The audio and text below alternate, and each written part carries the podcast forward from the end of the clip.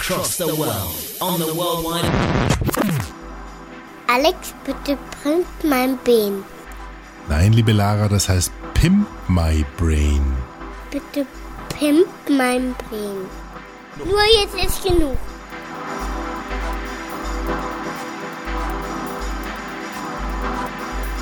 Herzlich willkommen, liebe Freunde der fröhlichen Marktbearbeitung. Und ich weiß, bei einigen Fans unseres kleinen Freunde Radios weckt dieses Intro nostalgische Gefühle. Das war nämlich das Intro zu Pimp My Brain, Experteninterviews zu Marketing, Trends, Methoden und Techniken. Mein zweiter Podcast, der über lange Jahre Interviews eben zu entsprechenden Themen online gestellt hat und ähm, der ist ja leider eingeschlafen, aber heute haben wir ein Interview geführt, äh, das mit 40 Minuten Länge hervorragend in das alte Format passt und das will ich euch natürlich nicht vorenthalten, denn es hat auch was mit dem Thema, ja, Podosphäre, Blogosphäre, User-Generated Schnickschnack zu tun. Es geht um Crowd, nein, nicht um Crowdsourcing oder um Ideagoras oder um Ideenfindungen oder um nutzergenerierte Wettbewerbe, sondern es geht um Crowdfunding. Es geht also ums Geld heute, liebe Freunde. Und da wird es ja bekanntermaßen immer etwas eng, wenn es also darum geht, dass Nutzer nicht nur ihre Begeisterung mit den Like-Buttons ausdrücken sollen, sondern auch wirklich Geld investieren. Ähm, welche Projekte das sind, welche Plattformen es gibt und welche Motivation dahinter steckt, hinter solchen Investments von privaten Leuten. Darüber wollen wir uns heute unterhalten mit Konstantin Gonzales. Er ist ja bekannt vom Heldenfunk von Sun, www.systemhelden.de und investiert seit äh, einiger Zeit in mehrere unterschiedliche Crowdfunding-Projekte, ob es um Kreditplattformen mit Nutzerbeteiligung geht oder um CD-Produktionen oder Filmproduktionen. Darum wird es heute gehen. Es geht nämlich ähm, auch um das Projekt ironsky.net, in dem der Konstantin persönlich investiert hat, mit vielen anderen auch. Und warum er das getan hat, das wird er uns heute erzählen, denn er hat natürlich über die Zeit auch Erfahrung gesammelt, von der wir vielleicht auch profitieren können. Vor allen Dingen was das Thema Motivation angeht, warum denn Leute eigentlich in solche Projekte investieren. Also Crowdfunding, heute das Thema in dieser Episode, die uns an Pimp My Brain erinnert. Und damit äh, schalte ich mal ja, nach Trudering Forest. Vom schönsten Nymph Castle schalten wir jetzt äh, in den Trudering Forest sozusagen, nach Wald Trudering. Konstantin Gonzales. Konstantin, grüße dich. Hallo Alex, grüß dich. Erlebt die Schneeschaufel noch bei euch? Ja, ich sehe ja verzweifelte Leute, die mit ihren Schneeschaufeln den Kampf gegen das Unmögliche machen, ja. da sind wir wirklich froh, dass wir gute Internetanbindungen haben, denn ich arbeite heute zum Beispiel auch nur von zu Hause aus und äh, ich weiß, es beneiden mich einige darum, denn so produktiv äh, wie manche andere, die sich heute irgendwie durch den Schnee kämpfen mussten, äh, bin ich alle mal. Mhm. Soll aber nicht um Produktivität gehen heute oder um Schnee, sondern es geht um ein sehr interessantes Thema, äh, das auch auf meiner Landkarte des Wissens immer noch so ein bisschen weißer Fleck ist. Es geht um Crowdfunding. Das hat also nichts mit dem Anpflanzen von Rotkohl oder Blaukraut zu tun, sondern ähm, ist eine Ausprägung von äh, Crowd, ähm, hat ein bisschen was mit Crowdsourcing zu tun, also was mit Crowd zu tun, was mit Menschen zu tun, mit der Motivation von ähm, Leuten, sich zu engagieren, sich einzubringen bei uns am äh, Blick in den Tellerrand gibt es ja oft genug Beispiele, wie so Crowdsourcing aussehen kann. Das heißt, Ideenfindung ins Netz auslagern. Jetzt geht es aber bei Crowdfunding ähm, eigentlich um die Wurst, um Geld. Genau, es geht um Geldfindung sozusagen. Und äh, ja, immer da, wo es anfängt, um Geld zu gehen, das merken wir auch bei den Spenden beim Blick über den Tellerrand, wird es manchmal relativ dünn. Aber mit Konstantin ähm, kenne ich jetzt seit Jahren schon jemanden, äh, von dem ich nicht wusste, dass äh, du da wirklich auch eine Expertise hast, schon fast in dem Bereich, denn du bist in mehreren Projekten engagiert mit deinem ja, privaten Geld sozusagen mhm. und äh, finanzierst unterschiedlichste Projekte und hast dich da sehr detailliert mit, mit äh, dem Thema auseinandergesetzt, bis hin zur Motivation. Erzähl mal ganz kurz, woher, woher kommt eigentlich die Idee, dass du sagst, okay, du investierst äh, auch in Projekte, von denen du gar nicht mal unbedingt weißt, ob sie was werden? Also ich war mal ähm, auf einer Veranstaltung am Rande der Ars Electronica in Linz und dort hat jemand ein Projekt vorgestellt, das Celeband heißt. Celeband ist eine Internetplattform, wo halt Musiker, Artisten sich vorstellen können mit ihren Songs, mit ihren Ideen. Und wo dann eben diese Musiker äh, ihre Fans sammeln können und dann auch die Fans die Möglichkeit bekommen, in ihr nächstes Album, also in das nächste Album des jeweiligen Musikers zu investieren. Und ich fand das als Idee eigentlich extrem spannend, A, weil ich natürlich Musik liebe und ich äh, auch manchmal so ein bisschen mich ärgere, was da eigentlich für schlechte Musik in die Charts kommt und dass das doch alles völlig Blödsinn ist. Und B, ähm, weil es eben diesen Gedanken des Crowdsourcing in einen monetären, in eine monetäre Welt übersetzt, nämlich nach dem Motto, du findest uns gut, dann mhm. zeig uns bitte dein Commitment, gib uns mal 10 Euro oder sowas. Ne? Und ähm, deswegen habe ich mir mal Celeband genauer angeschaut und habe dann auch ähm, ein paar Euro in ein paar Bands investiert und es ist auch was dabei rausgekommen. Also ich habe jetzt zwei CDs, die ich sozusagen mitproduziert, mitfinanziert habe und äh, ganz zum Schluss kann ich eine davon sogar verlosen. Genau, das machen wir dann am Schluss. Jetzt ist es mhm. ja landläufig so, ich kenne auch äh, aus dem privaten Umfeld den einen oder anderen, der Musik macht und die haben sich dann relativ schnell aber auch an, ja nicht unbedingt an Labels verschrieben, aber zumindest irgendwie ihre, äh, ich sag's mal ein bisschen böse, ihre Seele verkauft an die GEMA, ja. Ja. in der Hoffnung, äh, da auch entsprechend ähm, ja was zurückzubekommen und da tröpfelt's natürlich äh, gerade bei solchen Bands. Jetzt zu dem Thema GEMA sind bei Sellerband jetzt überwiegend Independents zu finden. Das heißt, äh, umgehen die eigentlich diese ähm, Inkasso-Struktur der GEMA damit? Nee, beides. Also ähm, richtig bekannt ist Celeband erst vor ein paar Jahren geworden. A, weil sie pleite gegangen sind, aber dann von einem deutschen Investor aufgekauft wurden. Aber B, weil sie Public Enemy unter Vertrag bekommen haben. Und damit hat das Ganze natürlich eine höhere Dimension bekommen. Wenn du jetzt so eine Major Band kriegst, die jetzt wirklich bekannt ist, die eigentlich aus dieser kommerziellen Schiene kommt und die sagt, hey, wir finden das Modell cool, wir wollen auch mal direkt mit unseren Fans in Verbindung treten, auch, auch monetär. Und äh, Public Enemy, die haben jetzt auf Celeband ein Album, das äh, von der Community sozusagen finanziert wird. Das also, heißt also, man findet beides, es schließt ja. sich nicht aus, aber du hast schon recht, ähm, es sind natürlich überwiegend Independents, die über Celeband die Chance bekommen, ihre Projekte zu verwirklichen und dass das auch die Chance ist, die sie vielleicht bei den Majors nicht bekommen hätten. Ist es dann vielleicht so äh, für viele das Leben vor dem ersten Plattenvertrag? Ähm, jein. Also ich habe äh, einige Bands gesehen, die haben schon äh, einige Alben produziert und die machen jetzt halt das dritte Album über Celeband. Ich glaube eher, dass das eher eine Form ist für die äh, Künstler, eine Unabhängigkeit wieder zu bekommen. Wie du schon sagtest, sie müssen nicht mehr die Seele an ein Label verkaufen und sind dann fortan an dieses Schicksal gebunden. Man hört ja auch bei vielen Bands, dass das nicht immer gut geht, ähm, sondern sie haben die Möglichkeit, den Mittelmann auszuschalten, um damit dann direkt über ihre Fans ein Stück Unabhängigkeit zurückzugewinnen, indem sie sich halt von Fans unter, äh, finanzieren lassen und nicht mehr von einer Firma, denen sie da ausgeliefert sind. Das heißt, es betrifft also zunehmend oder überwiegend das Thema Produktion und Promotion und gar nicht mal so sehr die Vermarktung, wenn ich dich richtig verstehe. Also mm, ja, auch. Also ähm, ganz kurzes Beispiel, wenn, wenn du jetzt meinetwegen 20 Euro an eine Band äh, äh, investierst, dann erhältst du damit ja auch das Recht, an dem Verkauf äh, beteiligt zu werden. Du, äh, du erwirbst damit so und so viel Prozent oder Promille an den Einnahmen. Und über Celeband selbst selbst wird ja auch downloadmäßig Musik verkauft und das wird dann auch direkt abgerechnet. Das heißt, es ist, es hängt die gesamte Kette drin, von der Finanzierung über die Vermarktung ähm, bis hin zum Verkauf äh, ist auch über Celeband drin, aber natürlich werden die CDs auch auf iTunes oder sonst wo verkauft. Wie weit ist da das Thema Social Media eigentlich integriert? Das heißt, äh, sucht man sich da äh, Bands aus nach seinem Musikgeschmack oder stößt man auch auf äh, andere Bands, die man noch nicht kannte, durch Freunde? Also gibt es da so diese, diesen Social Layer? Der ist, äh, ja, der ist auf jeden Fall drin. Also natürlich sind die Bands auch überall anders auch aktiv. Die haben natürlich auch eine, eine Seite, eine Facebook-Seite oder sie haben eine, eine, eine Seite auf anderen Plattformen oder haben Blogs. Sie bekommen durch Celeband die Möglichkeit, selber zu bloggen und zu schreiben und ihre Fans damit auf den neuesten Stand zu halten. Das machen die auch sehr fleißig. Und es gibt auch die Möglichkeit, äh, andere Leute kennenzulernen auf Celeband, die einen ähnlichen Geschmack haben oder beziehungsweise zu sehen, ähm, welche Bands haben denn meine Freunde, die auf Celeband sind, auch schon mal unterstützt und mhm. vielleicht vielleicht interessiert mich das auch. Also diese, diese Social Networking Komponente ist da auch, wird da auch gelebt.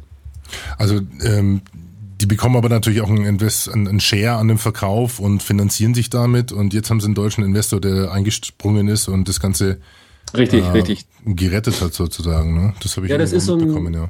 Genau, also ich glaube, die, die feintunen noch ihr Geschäftsmodell. Man muss ja, ja auch die Celeband Operations selber auch nochmal finanzieren und so, aber im Moment ist es so, die haben schon ein paar gute Dutzend Bands, die man da schon kaufen kann, die darüber finanziert wurden.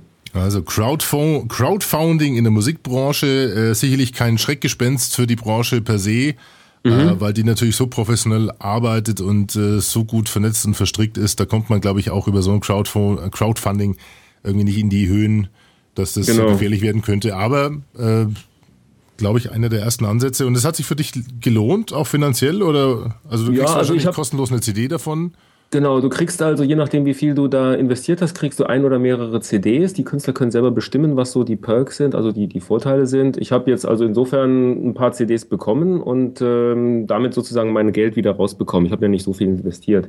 Ähm, ich okay. warte aber noch auf Einnahmen aus dem Verkauf, denn die Vermarktung hat ja erst vor ein paar Wochen begonnen und äh, bin ich mal gespannt auf die erste Abrechnung. Ich habe auch gar kein äh, Gefühl dafür, wie das ist. Also ich habe auch schon eher den Eindruck, dass jetzt äh, eine Band nicht wirklich vom CD-Verkauf selber leben kann, sondern dass das eher eine Promotion-Geschichte ist für die Konzerte und dass über die Konzerte dann eigentlich Einnahmen stattfinden. Und natürlich auch jeder, der investiert hat, geht auf Facebook und postet dann das Album genau. und verkauft dann. Also ich meine, ist auch Vertriebsunterstützung. Ne? Das stimmt, das ist richtig, ja. ja. Mhm. So, das hatte ich also angefixt. Genau, und dann habe ich mir mal, dann habe ich gedacht, hey, das ist doch cool. Man muss auch sagen, das, ist, das macht man so ein bisschen aus Idealismus. Es ist jetzt nicht so, als, als dass ich hoffe, jetzt reich zu werden, weil ich jetzt der fette Musikinvestor bin oder sowas, sondern das ist ein, ein netter Gag. Ähm, ich habe aber dann gesehen, dass es noch äh, weitergeht. Es gibt in, überall auf der Welt verschiedene Plattformen, wo man Kleink Kleinkredite verkaufen kann, sozusagen. In Deutschland ist das zum Beispiel ein Smava oder so. Da kann man dann halt, äh, da wird dann wie auf Ebay äh, werden Kredite versteigert. Das heißt, meinetwegen, du, angenommen, du willst jetzt eine Creperie eröffnen und du brauchst 10.000 Euro, um den Laden zu renovieren, damit du da Krebs mit äh, verkaufen kannst.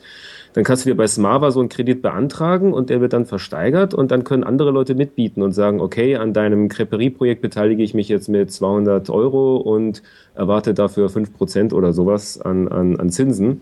Und auf die Art und Weise können dann Leute, die einen Kredit haben wollen, dann eben auch äh, Kreditgeber finden. Und Smava bringt eben diese beiden Gruppen miteinander zusammen, also Investoren und Kreditgeber. Und da kann man sich dann halt so einen kleinen Kredit äh, entweder beschaffen oder man kann an einem kleinen Kredit ähm, ja, also über Kleinkredite Geld verleihen und bekommt dann auch wieder eine monatliche Abrechnung, wo man sieht, aha, hat er zurückgezahlt, hat er seine Tilgung gezahlt, hat er seine Zinsen gezahlt, stimmt die Kasse oder nicht. Und das funktioniert auch ganz gut. Da habe ich jetzt auch so ein paar, paar Sachen gesehen. Äh, man, es ist interessant, mal die Welt aus der Sicht einer Bank zu sehen, weil du kriegst dann nämlich für diese ganzen Projekte dann Schufa-Auskünfte und du, du siehst dann, wie die Leute in Schufa-Klassen eingeteilt werden und dann aha. werden die Leute in Risikoklassen eingeteilt.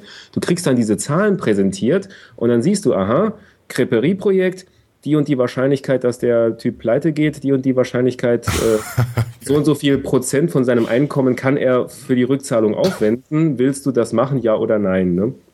Und dann kannst du mitbieten, ja oder nein, à la eBay, ja, mache ich mit oder nee, ist mir zu riskant. Und wie kannst du die Renditen bestimmen und den Zinssatz?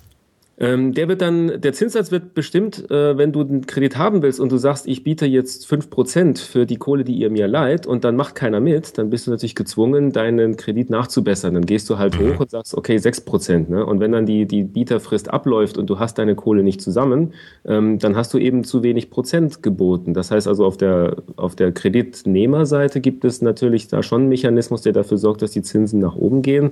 Auf der anderen Seite gibt es auch auf der Kreditgeberseite einen gewissen Druck, weil wenn ein Kredit da rumliegt, wo du sagst, boah, geil, 6% und äh, meine Hausbank gibt mir nur 2% mhm. auf das Tagesgeld, da mache ich noch mit. Ne? Das heißt, dort gibt es natürlich auch einen ein, ein, ein, äh, Druck, früh genug dabei zu sein, um sich die guten Kredite als Anleger zu sichern. Und so kommt dann halt Angebot und Nachfrage zusammen und das Kreditniveau pendelt sich im Moment bei dem, was ich so sehe, bei 5% ungefähr ein, was denke ich gar nicht schlecht ist. Smava, smava.com. Genau. Auxmoney sehe ich gerade, ist einer der zweiten.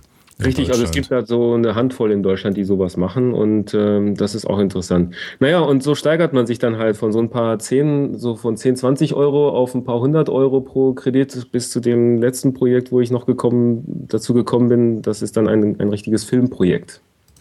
Genau, und das ist, äh, also das schiebt dich natürlich ganz klar in die Kategorie Science Fiction Freak.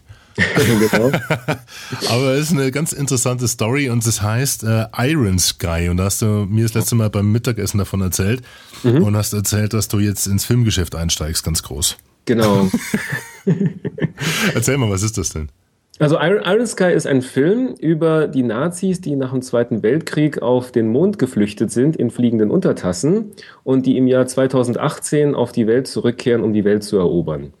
Ähm, diese Idee ist schon mal ziemlich verrückt und man merkt dann auch schon, das, nee. geht, das geht in Richtung Satire und das ist auch eine Satire. Also am ersten kann man das vielleicht beschreiben wie Mars Attacks. Ich weiß nicht, hast du den Film schon mal gesehen von ja, ja. Ne? Mars Attacks mit Nazis ungefähr. So stelle ich mir das ungefähr vor. Ähm, es ist also eine Komödie, es ist eine Science-Fiction-Komödie und es, ist, es spielt natürlich mit Elementen, die in der Verschwörungstheoretiker-Szene schon lange ein Thema sind und wo ich mich auch gefragt habe, hey, warum hat das denn noch keiner verfilmt? Also seit ich studiere, höre ich irgendwelche Verschwörungsgeschichten von irgendwelchen Geheimtechnologien, die die Nazis damals in den Labors alle gehabt haben sollen und darunter gab es auch Anti-Schwerkraft und Untertassen. Mhm. Und jetzt kommt einer und macht einen verrückten Film draus und da dachte ich mir, boah, das ist eine Idee, die hätte man eigentlich schon lange verfilmen müssen. Und da gibt es jetzt halt eine Filmproduktionsfirma in Finnland, die das genau tut. Und die Finnen sind ja sowieso bekannt für ihre verrückten Ideen. Und äh, das nimmt jetzt langsam Gestalt an. Die haben ja auch Götz Otto verpflichten können dazu. Beziehungsweise genau. er hat sich ja, soweit ich weiß, oder was ich gelesen habe, selber verpflichtet. Also viele der Schauspieler, die man auch wirklich kennt, äh, haben von Anfang an gesagt, Mensch, das ist eigentlich eine ganz interessante Geschichte. Wir investieren da alle mit unserem Namen, das heißt auch vielleicht teilweise mit unserem Geld. Und äh, so ist ja dieses ganze Kapital zusammengekommen, ja. Genau, also dieses ganze Projekt oder die Gruppe, die das macht, ähm, kommt eigentlich aus der, ähm, aus der User-Generated Schnickschnack-Ecke. Denn in 2001 hat der Regisseur mit ein paar Kumpels eine, eine Star Trek-Parodie gedreht. So Zero-Budget Star Trek-Parodie, nach dem Motto, wir machen uns über Star Trek lustig. Und zwar mit der Heimkamera und viel äh, Computergrafik am eigenen Rechner gemacht. Und diese Parodie, die hieß Star Wreck, also wie das Wrack des äh, Sternenwrack. Star Trek in the Beginning hieß das und die ist sehr erfolgreich gewesen im Internet. Also gerade so im Internet gibt es ja Milliarden von Star Trek-Fans und es gibt Milliarden von Science-Fiction-Fans und die haben alle diese Parodie verschlungen und dadurch sind sie zu einer gewissen Berühmtheit im Netz gelangt. Und ähm, dann kam halt, stand irgendwann mal die Idee im Raum, okay, ähm, das funktioniert, lass uns doch mal einen richtigen Film machen. Und dann kam dann, dann zu dieser Idee, okay, Nazis auf dem Mond, Untertassen, das hat sehr viel Potenzial, da richtig einen lustigen Film draus zu machen. Ähm, es gibt auch ein paar politische Seitenhiebe auf aktuelle politische Sachen. Also es ist nicht einfach nur Klamauk, sondern es ist wirklich, äh, der Film schafft es so ein bisschen diese Gratwanderung zwischen Parodie und äh, aktuellen Geschehnissen, so mit Amerikaner und Krieg und so weiter, ähm, so hinzukriegen, dass man da auch was mitnimmt. Also das ist nicht einfach nur ein Klamauk-Film. Naja, nee, und nee, weil also wer, wer, wer, jetzt auch denkt, das ist irgendwie so ein animiertes oder Flash-animiertes Filmchen, äh, der, nee, der ist der weit gefehlt. Also ich glaube, das Gesamtbudget beläuft sich auf 6,9 Millionen. Genau, und das sind 6,9 Millionen Euro. Hm. Euro, genau. Und die ersten Trailer sind auch schon ähm, online unter äh, ironsky.net und das sieht ja mal richtig professionell aus. Also da das ist nichts von wegen. Gut. Ja, also ich habe mir dann mal angeguckt. Ich bin ja darauf aufmerksam geworden über einen anderen Podcast, äh, nämlich über den Not Safe for Work Podcast von Tim Pritlove. Mhm. Der hat das mal erwähnt und dann äh, habe ich mir das mal angeguckt und ich dachte, boah, das ist richtig professionell gemacht und äh, dachte mir, okay, das hätte man schon immer verfilmen sollen. Und so langsam kam ich dann darauf, dass die eigentlich noch Geld suchen für ihr Projekt.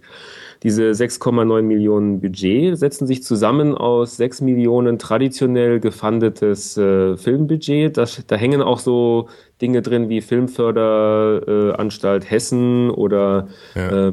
Äh, oder andere typische Ja, weil, weil man, man muss dazu sagen, es ist eine finnisch-deutsch-australische Koproduktion und deswegen sind genau. die Deutschen da auch über die Filmförderfonds mit beteiligt, ja. Genau, die Deutschen sind über Filmförderfonds drin, Walt Disney in Finnland ist mit dran beteiligt und dann eine australische Firma, die ich jetzt nicht im Kopf habe. Ähm, und das war so der Punkt Nummer eins, wo ich mir gesagt habe, okay, das ist jetzt kein, das ist jetzt keine Verarsche, sondern das ist echt, weil du dann siehst, okay, da sind jetzt echte Namen dahinter, da sind echte äh, Filmnamen aus dem Geschäft dahinter und das gibt diesem Ganzen so ein bisschen mehr dieses Reale, das ist es jetzt nicht mehr ein Film, ist, der zu Hause gedreht ist, sondern das ist jetzt eine professionelle Sache.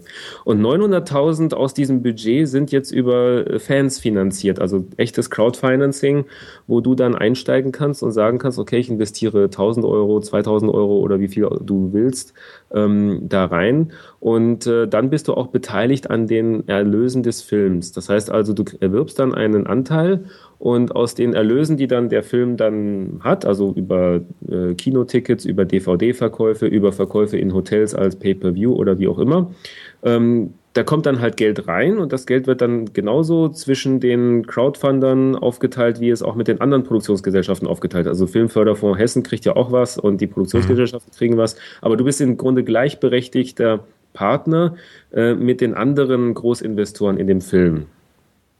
Jetzt hatte ich ja damals äh, das unsägliche Glück, irgendwie Anfang meiner 20er Jahre mit dem Horst Wendland zusammenarbeiten zu dürfen, der einer der mhm. größten Nachkriegsproduzenten in Deutschland war. Der hat Otto produziert, äh, äh Winnetou und die ganzen Geschichten. Cool. Äh, und habe da zwei Produktionen wirklich äh, mitgemacht, war in Spanien bei meiner Schwester, die da auch äh, gedreht hat mhm. und habe äh, so ein bisschen in die Bücher gucken dürfen. Ähm, und ich weiß, es ist gar nicht mehr so einfach, so ein so ein Film ähm, jetzt wirklich mal zum Laufen zu bringen. Aber das Interessante ist natürlich, und damit ist äh, mitunter auch Horst Wendland natürlich extrem reich geworden, dass, der auch, dass es auch hier ein Longtail gibt. Ich meine, ich erinnere bloß ja. an Bud Spencer und Terence Hill. Mhm. Äh, diese ganzen Filme hat er produziert und die liefen ja, die laufen ja, glaube ich, jedes Jahr bei RTL äh, einmal rauf und runter. Und die, die, mhm. äh, die der Verleiher hat natürlich längerfristige ähm, ja, längerfristige Verträge mit den entsprechenden äh, TV-Sendern und da Richtig. kommt immer wieder mal Geld rein. Jetzt frage ich mich nur, ähm, es sind ja, muss man ganz fairerweise sagen, auch noch nicht alle 900.000 vergeben. Also ich habe irgendwas gelesen, von Ende September lag irgendwo der, das Level bei 300, äh, knapp 350.000 Euro, die bereits gefundet wurden. Also da ist mhm. noch, da ist noch Saft drin, da kann man noch einsteigen. Mhm. Ähm, Glaubst du oder oder äh, ich, ich weiß nicht, darf ich fragen, mit wie viel du da drin bist oder bloß welche Größenordnung hast du da investiert? Also die Größenordnung, mit der ich jetzt da drin bin, ist ungefähr ein gutes Monatsgehalt und ich wow. äh, bin gerade dabei, das Ganze nochmal zu verdoppeln, weil äh, ich inzwischen, ich, ich hatte jetzt äh, letzte Woche das Glück, die Leute mal besuchen zu dürfen. Also zu den Privilegien eines Investoren gehört es auch, dass du eingeladen wirst, da mal am Set zu sein und die Leute kennenzulernen. Ach stimmt, du warst in Frankfurt, glaube ich, ne? Genau, ich war letzte Woche in Frankfurt auf den, bei den Dreharbeiten und, ähm, und da konnte ich mich dann endgültig davon überzeugen, dass das Ganze eben echt ist und, und und, und wie die Leute drauf sind und, und wie, ja, wie, wie professionell die halt arbeiten. Ne? Und das war schon eine Erfahrung. Man, am Anfang kennt man das ja nur aus dem Internet und äh, ehrlich gesagt, das sind nur Pixel auf dem Bildschirm, die du da äh, Eben, siehst. also ne? ich meine, das ist schon ein Vertrauensvorschuss, äh, den du da gibst. Äh, der, genau. der, der, der braucht also, schon wirklich du, du kriegst dann schon, also wenn du Leute kontaktierst und sagst, ich bin interessiert, kriegst du schon ein Exposé zugeschickt. Also so ganz äh, äh, wertfrei ist es natürlich nicht. Du kriegst ein Exposé, du kriegst Einblick in die Zahlen, du kriegst Einblick in die Handlung, in die, in die Vermarktungsstrategie. Ähm, du wirst dann auch zehn Jahre lang beteiligt, das heißt, du kriegst auch was von dem Longtail mit. Du kriegst also auch dann was, wenn der Film dann in fünf Jahren in ZDF ausgestrahlt wird oder sowas, dann bist du dran beteiligt. Ähm, und äh, du kriegst dann halt auch, auch relativ genau ausklamüsert, wie sich die Kosten zusammensetzen und so weiter und so fort. Ähm, das war dann auch schon eine vertrauensbildende Maßnahme. Und so der, der letzte Punkt, und da kommen wir wieder zu der Musik, ist, ähm, dann habe ich mitbekommen, dass eine Band, die Leibach heißt, die ich aber aus der Independent-Musikszene kenne, äh, die Filmmusik macht und die Art von Musik, die die machen, die passt sowas wie die Faust aufs Auge zu diesem Film, wo ich dachte, okay, wenn jetzt auch noch eine professionelle Band da mitmacht, dann kann das eigentlich nur gut gehen. Naja, jedenfalls ähm, die äh, letzte Woche war ich dort und habe dann auch die Leute kennengelernt, inklusive der Schauspieler. Und äh, die erste, die erste Sache ist einfach, das sind alles Leute wie du und ich. Das ist eigentlich genau der Mythos, der, ähm, der dem Ganzen so ein ja, bisschen. Das stimmt, ja. Der, ja, wenn, wenn du mit Leuten mal zusammenkommst, also auch Schauspieler, der, der Götz Otto zum Beispiel spielt dort den Hauptbösewicht ähm, das ist ein netter Mensch, den kannst du im Café treffen mhm. und hallo, dich nett mit ihm unterhalten. Ähm, die Julia Dietze, die die Hauptdarstellerin ist, die äh, ist auch total nett. Es spielt auch noch mit einer, der heißt äh, Christopher Perky, nee, Christopher Kirby, Entschuldigung, Kirby. Ähm, der hat bei Matrix Revolutions mitgespielt und Matrix Reloaded. Ähm, es sind Leute da, die für Matrix und Herr der Ringe die, äh, die wie heißt das, äh, die, die Maske gemacht haben. Ähm, die haben aber auch einen verrückten Finnen, der aus Australien kommt und der dort die ganzen äh, Klamotten und die ganzen Kostüme gemacht hat. Der rennt mit einem Pistolenhalfter rum und in dem Pistolenhalfter ist dann seine Schere und sein Nadel und Faden und sein ganzes Besteck, mit dem er dann nochmal schnell die Kostüme nachmacht. Ähm, also das ist schon, schon total witzig. Du, du erkennst. Oh, warte mal ganz kurz, ich habe hier gerade die falsche Seite geklickt hier. Passt schon. Sag mir einfach, wo wir wieder einsteigen. sofort, sofort, sofort. Also das wird nicht geschnitten hier. Nee, ich wollte was zu den, zu den Schauspielern, weil ich habe jetzt gerade mal geguckt, wie der heißt. Das fällt immer nicht mehr ein. Ich habe auch äh, bei den Drehs Schauspieler betreuen dürfen und äh, ah. kann dir nur recht geben. Also es ist, äh, mit dem einen war ich dann golfen.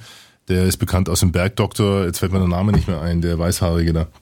Ähm, Also es Ja, sind, sind, ja. sind Leute wie du und ich und vor allen Dingen muss man ganz ehrlich sagen, ich weiß nicht, wie es bei euch in Frankfurt war, äh, so ein Drehtag ist mitunter sowas von arschlangweilig, das ist der pure Wahnsinn. Da stehen 80, 100 Leute rum, Mhm. ganzen Tag, warten auf Licht, auf Maske, auf Mhm. Regie und du schießt am Tag, glaube ich, was haben wir damals rausgelassen, irgendwie so in, zwischen eineinhalb und zwei Minuten. Ja, das war Film auch keine. Ausnahme. Wahnsinn, ja, das denkt sie, manchmal klingt es so Film und Dreh und Set und so, das ist, am zweiten Tag wird schon unspannend eigentlich, ja.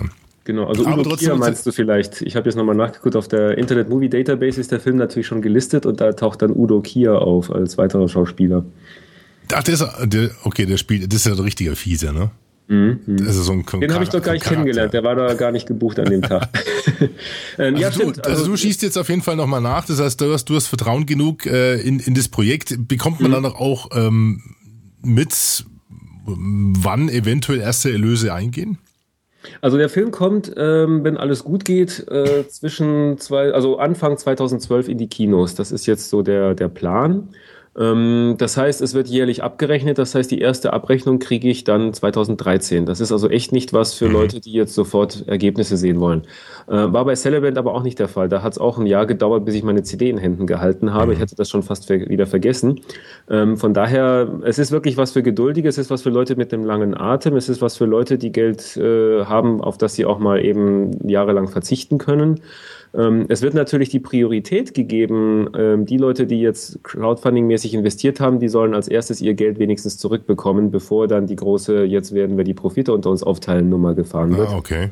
Ähm, also man hat da schon so ein bisschen ähm, die, die, die Erwartung, dass man wenigstens sein Geld zurückkriegt. Ähm, aber es kann natürlich alles passieren. Es kann natürlich sein, dass morgen in Australien, wo jetzt gerade die äh, Dreharbeiten demnächst beginnen, da plötzlich irgendwie der Schneesturm reinkommt und dann können die nicht drehen. Ähm, genau das hatten wir nämlich in Frankfurt. Da war eine Szene in den Docks, die gedreht wurde und dann kam der Schneesturm und dann musste der ganze Dreh abgesagt werden. Das war, die, das war die Schneekanone der Nazis, die hat den Film verhindern wollen. Genau, das war.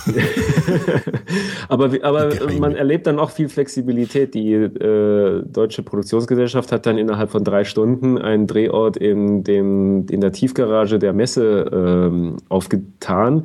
Und dann haben die dort Licht aufgebaut und Kamera aufgebaut und Kulisse und alles Mögliche. Und dann haben wir dann nachts um zwei noch gedreht dort. Ne? Aber du musst schon ein gewisses Mindestvolumen investiert haben, dass die dich zum Set einladen. Oder ist jeder, der, der jetzt auch nur 10 Euro oder was investiert? Genau, also es gibt ein Programm für, ich sag mal, richtige Investoren. Das sind die, die beteiligt werden. Das geht ab 1000 Euro los. Okay. Ähm, die haben aber jetzt auch was ganz äh, Schlaues mit reingebracht. Es gibt auch die Möglichkeit für nur einen Euro ein Sneak Preview zu bekommen. Das heißt also, du kannst auf die Webseite gehen, dich für Ja. einen Euro registrieren oder mehr. Über PayPal-Button geht das dann. Ähm, und das, was du kriegst, ist, du kriegst dann jeden Monat ein Video oder, oder kannst dir dann jeden Monat ein, Angu ein Video angucken, in dem es um das Making-of der ersten fünf Minuten geht. Das heißt also, in Abständen von einem Monat siehst du dann, wie diese ersten fünf Minuten von dem Film überhaupt zustande kommen. Angefangen vom Drehbuch über Storyboard, über ähm, den eigentlichen Dreh und äh, Post-Production, Vertonung und, und, und. Und ganz zum Schluss, also nach zwölf Monaten, pünktlich äh, zum Erscheinen des Films, hast du dann diese ersten fünf Minuten, die du dir dann exklusiv angucken kannst. Ähm, und ich denke, das ist extrem viel Gegenwert für einen Euro, dass du dann äh, live an den ersten fünf Minuten eines Kinofilms Das, teilnehmen das, das würde mich mal interessieren. Jetzt sind ungefähr 350.000 Euro von den 900 sind eingegangen. Weißt du, wie viel Investoren oder wie viel, ja, in Anführungszeichen Investoren als Personen dahinter stehen? Wurde das kommuniziert? Ja, äh, soweit ich weiß, sind das im Moment um die 57 weltweit. Also der durch, durchschnittliche Volumen liegt im Bereich 4.000, 5.000 Euro, glaube ich. Sieb, Vier, Also- äh, 57. 57 Investoren, die 340.000 zusammengebracht haben. Richtig. Hm? Boah. Okay, Also also, ist noch nicht, nicht wirklich reichweitenstark, das Thema. Also für Aber die es gibt, Investoren zumindest, nicht. es gibt zumindest genug Leute, die sagen, hey, ich glaube dran und äh, investiert ein paar tausend Euro. ja. Genau. Aber vielleicht habe ich auch die falsche Zahl im Kopf gehabt, aber es Okay. waren, es ist, es ist zumindest in der Größenordnung, denn in Frankfurt waren ungefähr war eine Handvoll Investoren, die haben dann jeweils ihre Freunde, Verwandte mitgebracht. Da waren also insgesamt ein Dutzend Leute. Allerdings ist es natürlich nicht für jeden weltweit mal eben Mhm. Eine, einfache Sache, nach Frankfurt zu kommen. Mhm. In Australien gibt es auch nochmal so einen Tag, wo die Leute da hinkommen können. Da werde ich dann leider nicht dabei sein. dumm, dumm das. ähm, aber ich habe dann ausgerechnet, also diese, diese 350.000 geteilt durch 57, da kommst du ungefähr in der Größenordnung so zwischen 5.000 und 10.000 Euro oder sowas da raus. Ja, sag mal, äh, jetzt mal eine andere Frage. Wenn du äh, mal angenommen, das Ding fliegt wirklich, ja, wie, mhm. wie versteuerst du das eigentlich? also was sagt denn da der Steuerberater? Ich meine, das ich sind jetzt ja auch. mich auf den Termin mit meiner Steuerberaterin. Das ist richtig. das glaube ich. Äh, also wenn der genauso oder halb so spaßig wird wie der mit meinem Steuerberater, dem ich dann erklärt habe, äh, was ich denn auf PayPal eigentlich habe und dass das über Spenden von meinem Podcast kommt, dann ja. ist der schier am Tisch zusammengebrochen und musste erstmal schauen, wie wir das überhaupt unterbringen, weil ich meine, das sind ja Einkünfte. Ja, du kannst Ausgaben gegenrechnen. Mhm. Äh, aber die Einkunftsart war jetzt da noch nicht so richtig klar. Und bei dir ist es ja, warte mal, was haben wir denn? Wir haben nichts, ne, ist ja egal. Aber auf jeden Fall ist schon eine interessante Geschichte. ein paar Geschichte. Tausend Euro mal, ja, ein paar tausend Euro und dann äh, gucken, wie viel zurückkommt. Also ich denke, das ist ein Problem, auf das ich mich sehr freue, weil das würde dann bedeuten, dass das ganze Projekt eben ein, ein, ein Erfolg geworden ist. Und dann dann gehe ich auch gerne zu meinem Steuerberater. Ja, du kannst es ja, glaube ich, auch als Kosten absetzen. Also insofern äh, hat es ja genau. in beide Richtungen seinen Reiz. Genau. Ja, der Konstantin Gonzales, der große Filmproduzent. Ich sag's ja, du. Respekt, Respekt. Also das es heißt, gibt, von, vom einen kleinen Punkt ja. habe ich noch. Es gibt einen Haufen Social Media drumherum um das Projekt. Also du sagst, du hast jetzt vielleicht ein bisschen dich gewundert, nur 57 Leute, aber das Projekt hat 40.000 Fans vor kurzem auf Facebook äh, erreicht. Oder äh, das heißt also, das ist schon eine Nummer.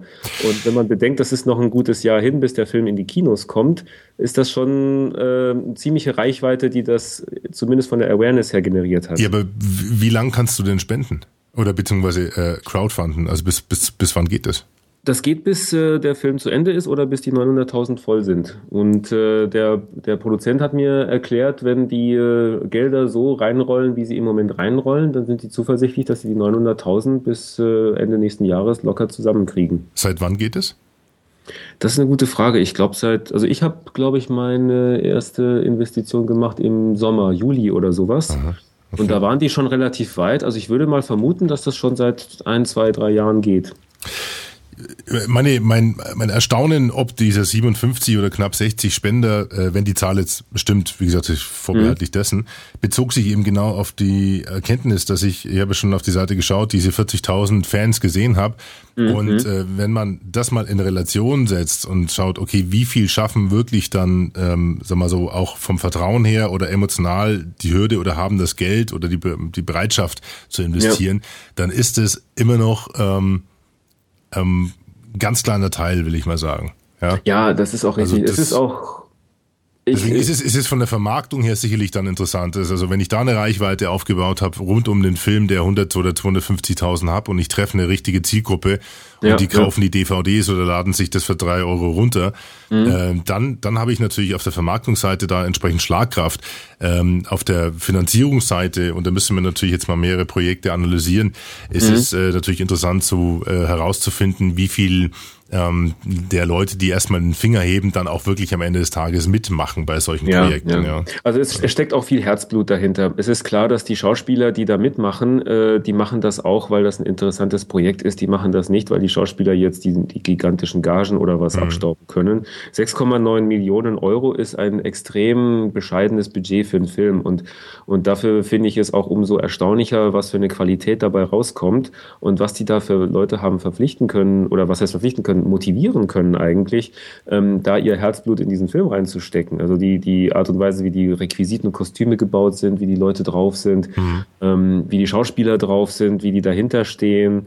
Ähm, das ist also schon, schon erstaunlich. Und äh, ich habe jetzt inzwischen auch gehört, viele Leute Holly aus Hollywood, die gucken sich dieses Projekt sehr genau an, weil das ist das erste Filmprojekt, was es zu dieser Dimension geschafft hat. Und ich glaube, wenn jetzt Iron Sky dann in 2012 in die Kinos kommt und dann man merkt, oh holla, das der Film hat es ja bis ja. zum Kino geschafft und das ist jetzt fertig, äh, boah, ähm, dann werden wir noch sehr viel mehr von der Sorte sehen. Aber ich glaube kaum, dass es skalierbar ist bis in große Größen. Also das ist sicherlich in der Größenordnung schon auch schon mutig, sowas äh, mhm. anzu, anzustoßen. Aber ich glaube, das wird sich in der äh, auf dem Level irgendwie maximal einschwingen. Vielleicht Ja. noch mal ganz kurz zur Relation. Der Film ist, soweit ich weiß, eines der größten Crowdfunding-Projekte in Europa. Ähm, zum Beispiel äh, gibt es ja noch eine Plattform, die heißt Kickstarter, wo du alles Mögliche crowdfunden lassen kannst. Und äh, die, das, das Projekt, was jetzt zum Beispiel versucht, eine offene Alternative zu Facebook zu machen, das Diaspora-Projekt, ist jetzt gerade erst bei 200.000 angekommen und nicht bei 350.000 wie, wie Iron Sky oder so. Ähm, also da merkt man schon, okay, das ist jetzt schon eine Nummer, die ist nicht klein ähm, für so ein Crowdfunding-Projekt. Das ist schon eins der größeren Projekte, die da gerade unterwegs sind und kann es auch mit so einem, ich sag mal, in den Medien durch, durchgeschaukeltes Kind wie Diaspora aufnehmen. Ähm, was auch interessant ist, gerade heute ist ein Projekt auf Kickstarter zu Ende gegangen. Das heißt, das ist eine Firma, die machen so ein, ähm, ja, die machen einen, ein Armband für den iPod Nano, damit der iPod Nano aussieht wie eine Armbanduhr. Das äh, Ding heißt TikTok. Und davon gibt es noch eine High-End-Version, die heißt Lunatic. Und die haben 900.000 eingesammelt über Apple-Fans, die halt ihren iPod Nano zu einer Armbanduhr umbauen wollen. Und ähm, das ist auch mal ein ganz anderes Projekt, wo du dann wirklich an so einem äh, Gerät dich beteiligen kannst. TikTok. Tja, nee, also ähm, unbestritten. Ähm, äh, auch wenn es jetzt in Anführungszeichen, ich will jetzt auf den 60 nicht rumreiten, aber 350.000 zu sammeln ist eine Riesenaufgabe heutzutage. Ja, äh, Gerade ja. wenn, wenn die Leute nicht unbedingt wissen, äh, genau wissen, worauf sie sich da einlassen. Und ich meine, ich gebe dir natürlich recht, dass, also das Set von so einem Science-Fiction-Film ist natürlich um einiges interessanter als das, was äh, wir damals hatten, denn bei uns ging es um ein Remake eines Western-Klassikers. Und das war natürlich so spannend wie Stützstrümpfe, irgendwie medizinische. Wobei, der, in Alicante, Almeria, da diese Ecke, da gibt's ja wahnsinnig viele Filmsets und da standen dann hinten äh, um die Ecke, standen dann auch so Science-Fiction, äh, so umgebaute Bagger mit, äh, die haben dann ausgesehen wie so Riesenkraken und sowas. Das war fast interessanter als die Schießerei im Dorf. Ja. Also, so Also ist das auch- natürlich schon interessant, da mal vorbeizuschauen auf so einem Set. Ja. Aber ich glaube, äh, Deutschland ist ja abgedreht, Frankfurt ist ja durch. Ne? Jetzt geht's nach Australien, soweit ich weiß. Genau, also die sind jetzt mit Frankfurt fertig. Die haben es übrigens geschafft, von der Frankfurter Innenstadt eine der Hauptstraßen für einen ganzen Tag abriegeln zu lassen, um dort eine Massenszene zu drehen. Und, ähm, und der Grund, warum die nach Frankfurt gegangen ist, wenn du nämlich so eine Frankfurter Innenstadtstraße für dich hast zum Drehen, dann kannst du die so aussehen lassen, als wäre das New York. Und es ist natürlich viel billiger, als nach New York zu fliegen. Also sind die nach Frankfurt gegangen, haben sich von dem Frankfurter Bürgermeister das Recht da erkauft oder erliehen oder wie auch immer, ähm, da drehen zu dürfen. Dann haben die die Straße einen Tag lang abge, äh, abgetrennt, haben dann dort äh, überall irgendwelche amerikanischen Briefkästen aufgestellt, amerikanische Ampelattrappen angebracht und äh, die drei amerikanischen Taxis, die es in Deutschland gibt, dahin gekarrt. Ohne, also ohne Scheiß, das ist so. Und dann haben die dort eine Szene gedreht, wo die dann die Straße in die Luft gesprengt haben. Also so richtig mit Sprengung und mit Rauch und panische Menschenmassen und so. Also das muss total lustig du, gewesen sein. bist du als Statist zu sehen in dem Film? äh, nee, leider nicht. Das hat nicht geklappt. Aber in dem Making-of bin ich wahrscheinlich drin. Der Crowdfunder Konstantin Gonzales vom Heldenfunk, ähm, ja, kle klein angefixt mit der CD-Produktion und jetzt schon Filmproduzent. Und Genau. du gibst auch zurück, hast du uns verraten, äh, eine Verlosung, eine kleine Verlosung wollen wir durchführen, denn Genau. äh, eins deiner Projekte ähm, willst du verlosen? Richtig, und zwar ähm, eine CD von einer australischen Künstlerin, die heißt Tiffany Gao. Die macht Rock, richtig guten australischen handgemachten Rock, ähm, was auch heute eher selten ist. Und äh, die CD ist sehr gut, ich habe sie gehört, ich kann sie sehr empfehlen und ich habe eine übrig, die verlose ich. Und äh, wir wollen das mal so ein bisschen äh, nutzen, um auch, auch meinen Podcast zu pluggen. Ich bin auch engagiert bei einem Podcast, der heißt systemhelden.com bzw. Heldenfunk.